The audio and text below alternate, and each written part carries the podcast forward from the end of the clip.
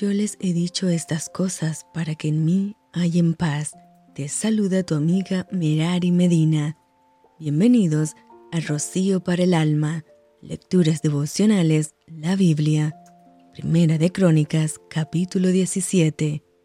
Aconteció que morando David en su casa, dijo David al profeta Natán, He aquí yo habito en casa de cedro, y el arca del pacto de Jehová debajo de cortinas.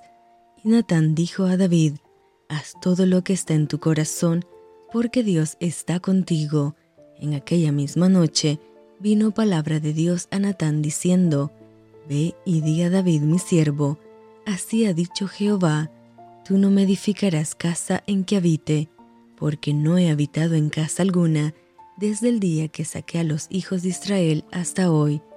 Antes estuve de tienda en tienda y de tabernáculo en tabernáculo, por donde quiera que anduve con todo Israel. Hablé una palabra a alguno de los jueces de Israel, a los cuales mandé que apacentasen a mi pueblo, para decirles, ¿por qué no me edificáis una casa de cedro?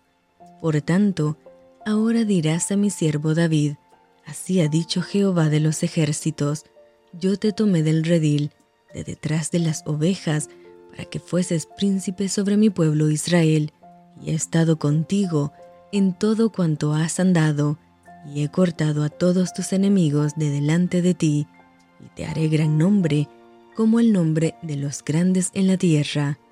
Asimismo, he dispuesto lugar para mi pueblo Israel, y lo he plantado para que habite en él, y no sea más removido, y los hijos de iniquidad lo consumirán más como antes, y desde el tiempo que puse los jueces sobre mi pueblo Israel, más humillaré a todos tus enemigos.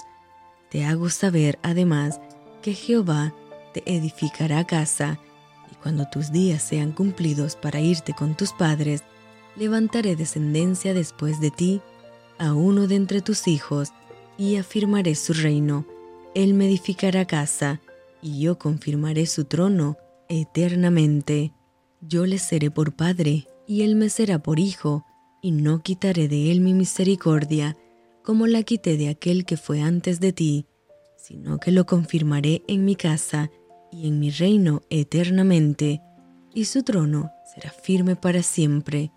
Conforme a todas estas palabras y conforme a toda esta visión, así habló Natán a David, y entró el rey David y estuvo delante de Jehová, y dijo, Jehová Dios, ¿quién soy yo y cuál es mi casa, para que me hayas traído hasta este lugar?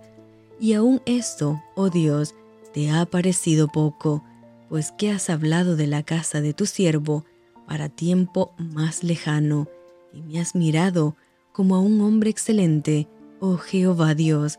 ¿Qué más puede añadir David pidiendo de ti para glorificar a tu siervo? Mas tú conoces a tu siervo, oh Jehová, por amor de tu siervo y según tu corazón, has hecho toda esta grandeza para hacer notorias todas tus grandezas.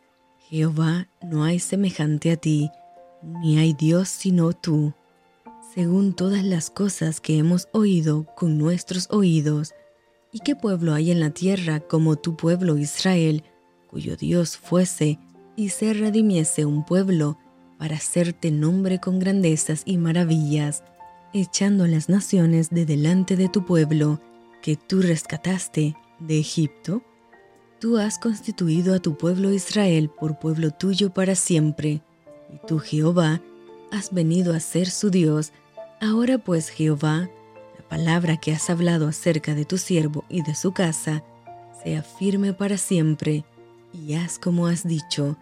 Permanezca pues, y sea engrandecido tu nombre para siempre, a fin de que se diga, Jehová de los ejércitos, Dios de Israel, es Dios para Israel, y sea la casa de tu siervo David firme delante de ti, porque tú, Dios mío, revelaste al oído de tu siervo que le has de edificar casa, por eso ha hallado tu siervo motivo para orar delante de ti.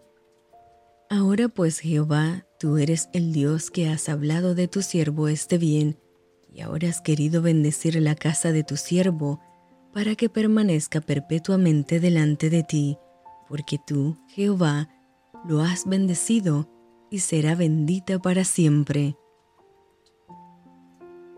Y esto fue Rocío para el alma. Te envío con mucho cariño, fuertes abrazos tototes y lluvia de bendiciones.